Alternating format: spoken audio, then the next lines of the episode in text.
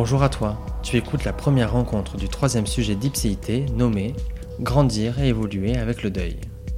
Excuse-moi, Raph, ça veut dire quoi ipséité? L'ipséité, ce qui fait que tu es toi-même et non pas autre chose. Je suis Raphaël Ponce, homme cis, blanc, homosexuel, et j'ai eu l'envie de te proposer un nouvel espace de rencontre par ce podcast. Alors le deuil, sacré sujet. Si la mort est moins tabou aujourd'hui en France, parler du deuil reste bien complexe. Pour ma part, j'ai souvent souhaité prendre des nouvelles de mes proches suite à un décès, parler du défunt ou encore de leurs émotions, mais j'avais le sentiment que je serais illégitime, déplacé ou encore impudique. J'ai jugé des proches changeants, plus froids, plus distants et plus agressifs suite à un décès de leurs proches, sans pour autant oser en parler et donc sans essayer de comprendre. Dans le cadre de ce sujet, on va pouvoir crever l'abcès. Tu as l'opportunité de rencontrer trois personnes qui ont perdu un proche au cours de leur vie. J'ai fait le choix de rencontrer des personnes qui ont été confrontées à des décès socialement inconfortables, en gros lorsque le défunt ne décède pas de mort de vieillesse. Il sera question du malaise de notre société face à la mort, du silence suite au décès et de la puissance d'effectuer son deuil. Nous aborderons des sujets qui me sont apparus intimes, car je n'ai eu que de très rares occasions pour les aborder en toute transparence. Au cours de cette première partie, tu vas rencontrer Pierre, jeune basque ayant perdu son frère il y a un an et demi. Nous parlerons de son parcours de vie, de ce que le deuil est venu percuter et de l'accompagnement médical de son frère. J'ai volontairement posé certaines questions liées à des stéréotypes pour pouvoir les déconstruire et les comprendre. Je te propose tout de suite de rencontrer Pierre, que j'ai connu dans le cadre des soirées toulousaines. Euh, bonjour Pierre. Bonjour Raphaël. Euh, avant de commencer euh, le fond du sujet, est-ce que tu peux te présenter rapidement? Ouais, donc euh, je m'appelle Pierre Herbert, j'ai 30 ans. Je suis né, j'ai grandi, et je vis au Pays Basque. Euh, je suis actuellement donc chargé de qualité, sécurité et environnement pour un groupe industriel agroalimentaire. Euh, mes parents sont agriculteurs. Ma petite sœur a repris le flambeau euh, il y a trois ans maintenant. Et donc j'ai un grand frère. J'avais un grand frère, je ne sais jamais comment il faut dire les choses, Mhm. décédé en avril 2019. C'est ça, parce que si euh, je t'accueille aujourd'hui, c'est dans le cadre de l'épisode sur grandir et évoluer avec le deuil. Est-ce que tu peux aussi, simplement que ce soit pour toi, nous expliquer à quel moment intervient euh, le décès de ton frère et du coup le début de ton processus de deuil? Alors, euh, mon frère, il est décédé donc en avril 2019 euh, à la suite d'une très longue maladie qui a duré trois ans, donc un cancer qui s'est généralisé petit à petit. Et euh, pour moi, donc le, le- le processus du deuil, comme tu dis, c'est vraiment un processus euh, théorique. Parce que là, c'est un sujet que j'ai pas mal abordé avec ma psy, même avec euh, en cours aussi. Et euh, pour moi, c'est vraiment un processus qui est influencé par, par plein de facteurs, tu vois. Ça dépend vraiment des, des, des circonstances du décès, je veux dire. C'est-à-dire si c'est un décès qui est brutal, bah, du coup, tu t'y attends pas, comme un accident de voiture ou, ou une crise cardiaque. Et euh, sinon aussi euh, des circonstances qui peuvent être euh, bah, une maladie longue en fait. Donc, voilà. Et ensuite, ça peut dépendre aussi de la relation que tu as avec cette personne. Moi, j'ai perdu mon frère, par exemple. Ma mère a perdu son fils, tu vois. Donc, ça va être aussi des processus qui vont être différents en fonction de la relation que tu as, si tu es proche ou moins proche. Euh, par exemple, j'ai perdu mon, mon grand-père il, y a- il y a 15 ans, tu vois. Et bon, quand tu perds une personne qui est âgée, pour le coup, Mhm. tu te dis c'est quelque chose qui est un peu plus normal ou naturel, c'est ça. Mais quand tu perds une personne euh, jeune comme ça, t'é- t'éprouves forcément beaucoup plus de colère face, à, face à la situation. Oui, parce qu'on on parle généralement d'un certain nombre d'étapes euh, dans le Mm. processus de deuil, d'un point de vue théorique, ce que tu dis sûrement, notamment le, le choc, la colère, la tristesse, puis euh, euh, l'acceptation. Ouais. Est-ce que toi, tu as eu l'impression de passer par ces quatre étapes ou c'est tout autre chose? Mais moi, tu vois, c'est marrant parce que hum, j'arrive pas vraiment à m'associer à, une de ces étapes en fait. Aujourd'hui, je ne sais pas où est-ce que je me situe, dans quelle étape je me situe. Il y a des jours, j'ai l'impression que je peux être dans toutes les étapes à la fois. Euh, il y a des jours, euh, enfin, je suis perdu par rapport à ce processus. Mais euh, je trouve qu'on ne parle pas du coup forcément assez du, de la séparation euh, qu'on a avec euh, la personne qu'on qu'on perd en fait. Cette séparation qui est physique et, et morale en fait, et le vide qu'on ressent. Et je trouve que c'est cette étape-là, et on en parle pas. On, en- enfin, on parle, tu vois, du, du choc, de la dépression, tout ça, mais je trouve que pour moi, si on doit englober un petit peu tout ce processus, c'est vraiment la séparation qui vient à, à nous petit à petit Mm. et qui est euh, la principale euh, étape en fait et qui te suit tout au long de ce processus. Hmm. Est-ce que cette, euh, ce sentiment de séparation, au- du coup en un an et demi, on peut dire, elle est toujours aussi lourde euh, au quotidien C'est ça le plus dur, je dirais, tu vois, c'est vraiment... euh, ben, tu passes de, de, de tout à rien, au, au chaos, au, au néant, tu vois. Mm. Et euh, c'est vraiment, c'est se reconstruire euh, avec ce manque-là.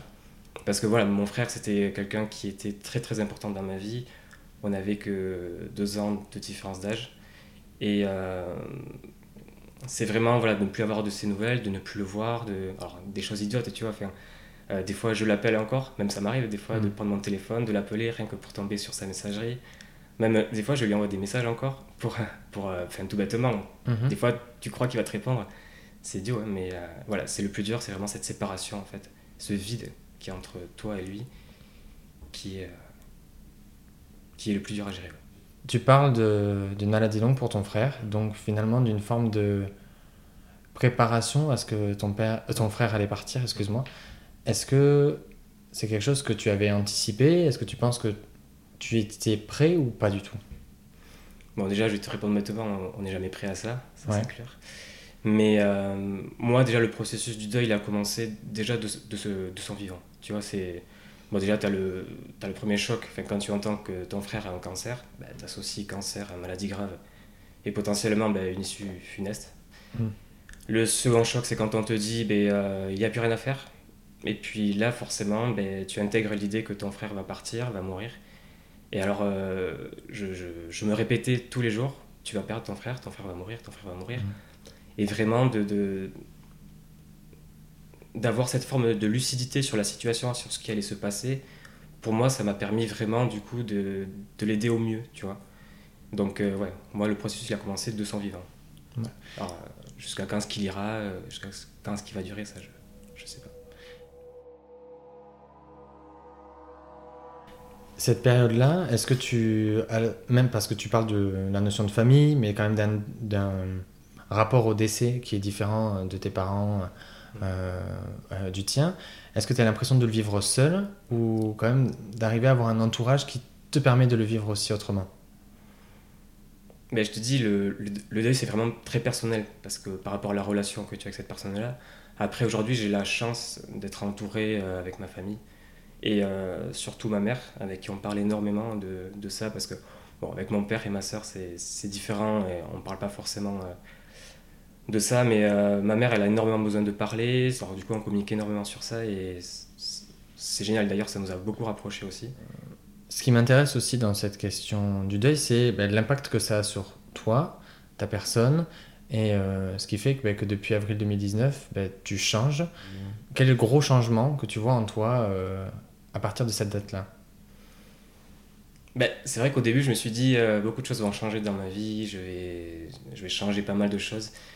Mais en fait, euh, heureusement, d'ailleurs, j'ai envie de dire, la vie reprend son cours, heureusement d'ailleurs.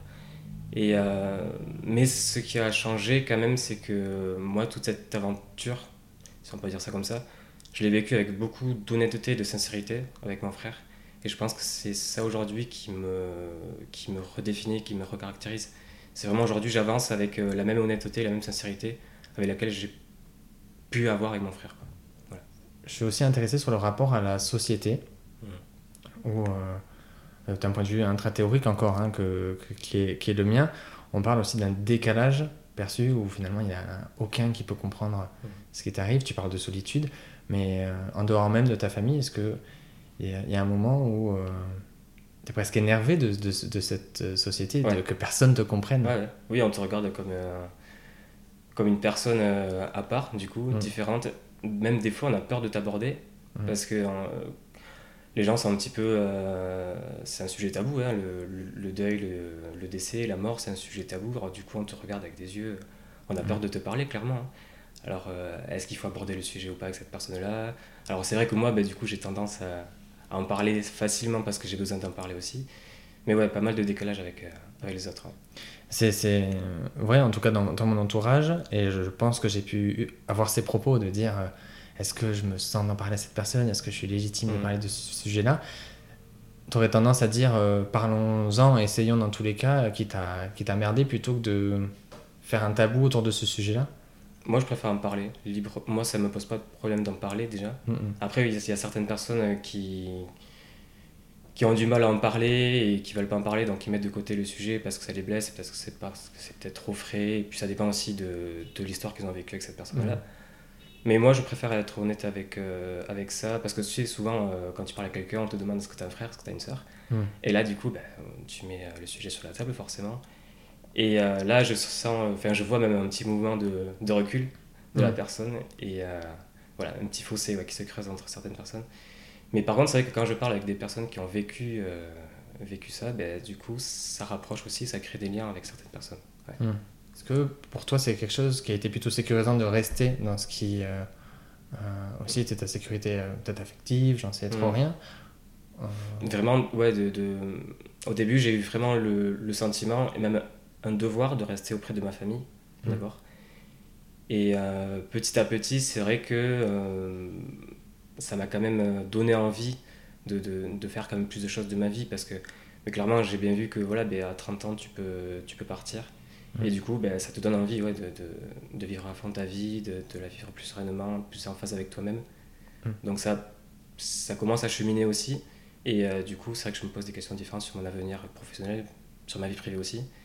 Et ça peut avoir tendance oui, à me donner des, des ailes, si on peut dire ça comme ça. Hmm. Ouais, d'accord.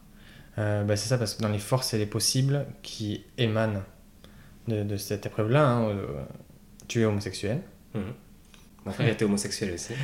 Euh, est-ce que son décès est venu chercher, changer quelque chose dans, ta, dans ton vécu de l'homosexualité?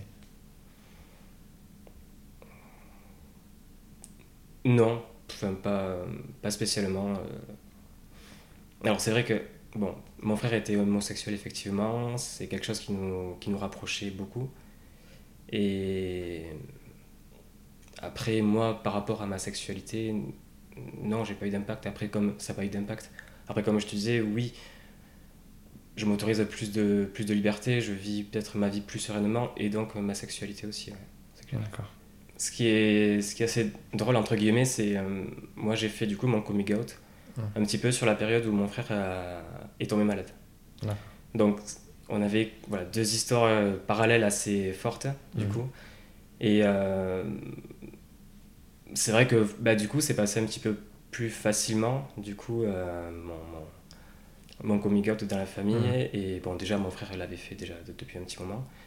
Et c'est vrai que c'est passé plus facilement. Quoi. Du coup, euh, bon, mais c'est, du coup, c'était pas du tout perçu comme un problème, déjà d'une part, pour mes parents. Et euh, ça nous a aussi beaucoup rapprochés avec mon frère, du coup, euh, ben, lui étant malade, et du coup, et, moi en, train d'être dans cette transition-là. Mhm. Ça nous a beaucoup, ça nous a vraiment rapprochés.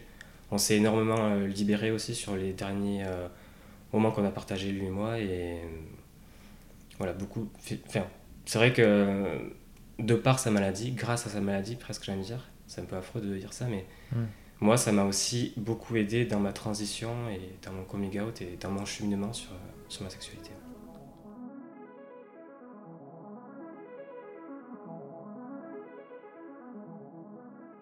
Est-ce que pour toi il aurait pu y avoir d'autres choses mises en place pour euh, comprendre un petit peu ce qui t'arrive? Une éducation, hein, peut-être ce que, ce que c'est que le, décès, un, autre moment, hein, même sans parler de, de ce qui t'a traversé à notre époque. Est-ce que tu trouves que dans notre société, ça manque de, de, savoir ce que c'est que. Mais. Bon, déjà, voilà, le, la mort, c'est un sujet qui est très tabou, donc on n'en parle pas forcément. Après, euh, moi, j'ai eu la chance de pouvoir aborder euh, ça avec ma psychologue. Donc, j'ai été suivi. Euh, par ma psychologue. Euh, donc on, parlait de, de, ce qui se passait, de ce qui allait se passer. Donc j'étais dans un cadre et dans, dans, un milieu où je pouvais vraiment parler librement de ça. Et euh, moi, ça m'a permis vraiment de, de, cheminer euh, sur, sur ce qui allait se passer. Après, voilà, moi par exemple, mon père ou ma soeur ou ma mère n'ont pas eu la chance du coup d'être accompagnés. Et c'est vrai que ça, c'est vraiment des choses qui sont importantes, je crois, l'accompagnement sur des périodes comme ça. Après, de toute façon, on pourrait, je crois, en parler, on pourrait se préparer des années. Et, on n'est jamais prêt à ce qui va se passer. Et mm. le sujet de la mort, c'est quelque chose qui fait peur à tout le monde déjà. Donc, euh, il n'y a pas forcément d'éducation à avoir sur ça. Peut-être euh, peut si, peut-être dans, dans l'approche que tu peux avoir euh, face à la mort, oui. Ne pas en avoir peur, enfin, ou en avoir moins, peur. Moi, quand j'étais petit, j'avais extrêmement peur de la mort, mais vraiment hypochondriaque, j'étais suivi même par rapport à ça, tu vois. Et euh, quand je vois aujourd'hui, ben, 20 euh, ans après, euh, par quoi je suis passé, mais c'est c'est incroyable le cheminement que j'ai fait aussi moi personnellement par rapport à qui j'étais quand j'étais enfant et qui je suis aujourd'hui par rapport à la relation du coup que j'ai avec la mort. Et voilà. Le décès de ton frère intervient dans un secteur médical, mmh. en hôpital j'imagine. Oui. Euh, il y a donc plusieurs années d'accompagnement, un lien avec des professionnels de santé sûrement. Est-ce que euh, cet, cet, accompagnement au décès de ton frère, il est euh, important par l'équipe médicale et par l'ensemble des personnes qui, qui sont présentes à ce moment-là? C'était très important. C'était très important pour nous, pour la famille, d'être accompagné par le corps médical et du coup d'être rassuré. C'était aussi très important pour lui de se sentir euh, bah, sécurisé dans un hôpital. Euh, mais à la fois aussi, on a éprouvé énormément de colère euh, face à... On a eu beaucoup de questions liées à l'éthique du patient, parce que si tu veux, nous, on avait vraiment la vision de... Enfin, j'avais la vision de mon frère bah, qui est en train de partir petit à petit. Et à la fois, bah, c'est affreux à avouer si tu veux, mais, mais nous, on voulait que ça s'arrête en fait. On, mmh. voulait, on voulait, euh, on voulait arrêter, on voulait que, que, cette souffrance euh, psychologique et physique s'arrête. Et euh, les, les, médecins nous expliquaient que c'était la propre décision, sa propre décision à lui, parce que c'était sa vie. Mhm. Et en l'occurrence, bah, lui, il n'était plus maître de sa vie. C'était sa maladie qui, guidait sa vie à ce moment-là. Donc, beaucoup de difficultés par rapport à ça. Parce que nous, voilà, on n'en pouvait plus de le voir souffrir. Mhm. Et le corps médical refusait d'arrêter de, de, en fait cette souffrance-là. Cette souffrance-là. Parce que pour lui, c'était, enfin pour eux, c'était sa vie et c'était à lui de, c'était à lui de, de dire euh, stop, tu vois. Et euh, la difficulté aussi, c'était euh, du coup, est-ce que il faut le dire ou pas? Est-ce qu'il fallait le lui dire ou pas? Est-ce qu'il fallait lui dire qu'il allait partir? Est-ce qu'il fallait lui dire qu'il n'y avait plus rien à faire pour lui? Euh, qui devait le dire? Euh, Est-ce que c'était nécessaire de le dire aussi? Est-ce que c'était nécessaire de le faire souffrir plus que ça? Voilà. Et euh,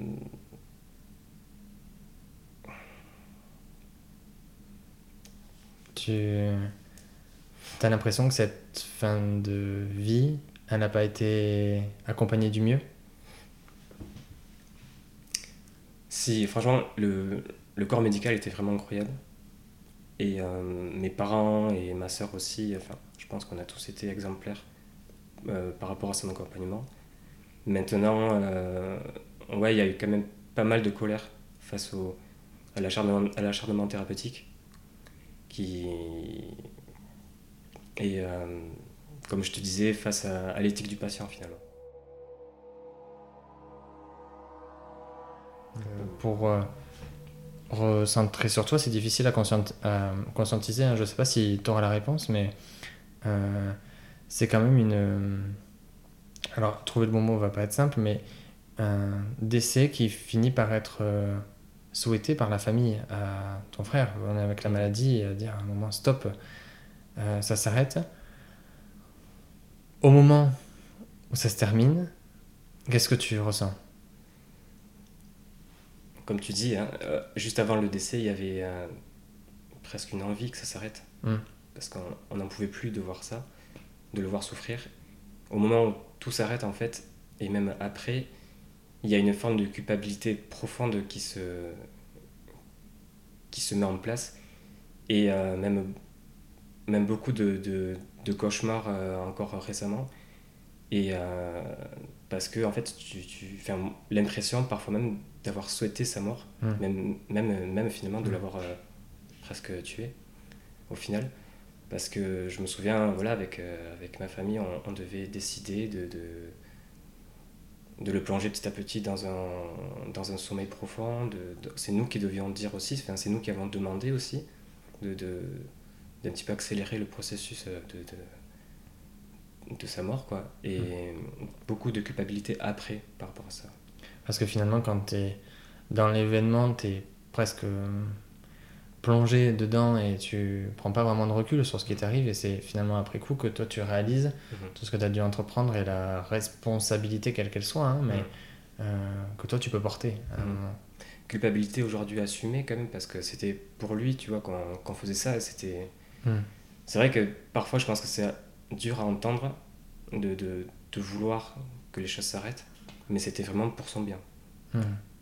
Mais c'est vrai que pour d'autres personnes ça peut être difficilement entendable ce genre de choses.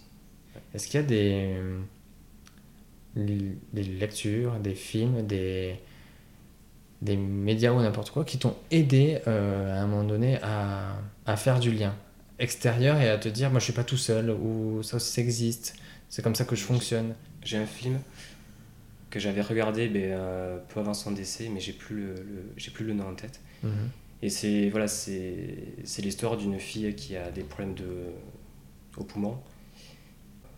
Elle avait conscience que que les- qu'elle n'allait pas euh, euh, Vivre. vivre longtemps.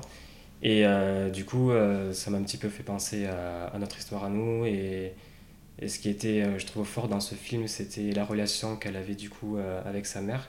Du coup, euh, sa mère qui était consciente aussi de ce qui allait se passer. Et presque en fait, euh, c'était la fille qui, qui, qui épaulait sa mère dans, dans toute cette histoire-là. Hmm. Et même parfois, c'est aussi ce qui s'est passé euh, dans ma famille. Euh, mon frère nous a, enfin, a voulu énormément nous préserver aussi de toute cette souffrance-là. Et il essayait d'être rassurant euh, par rapport à ce qui se passait. Et Ok. En dernière question, en quoi alors cette épreuve qui n'est pas nécessairement terminée, elle euh, te définit aujourd'hui? Qu'est-ce qui fait que tout ce que tu as traversé pendant ces années euh, a un impact sur ce que tu es aujourd'hui? C'est ce que je t'expliquais tout à l'heure par Ouais. rapport à le fait d'avoir vraiment euh, vécu cette expérience avec mon frère la plus totale honnêteté et sincérité avec lui. C'est aujourd'hui euh, ce qui me redéfinit aujourd'hui. Vraiment euh, dans tous mes choix, dans, dans qui je suis. Aujourd'hui, c'est vraiment voilà, l'honnêteté, la sincérité.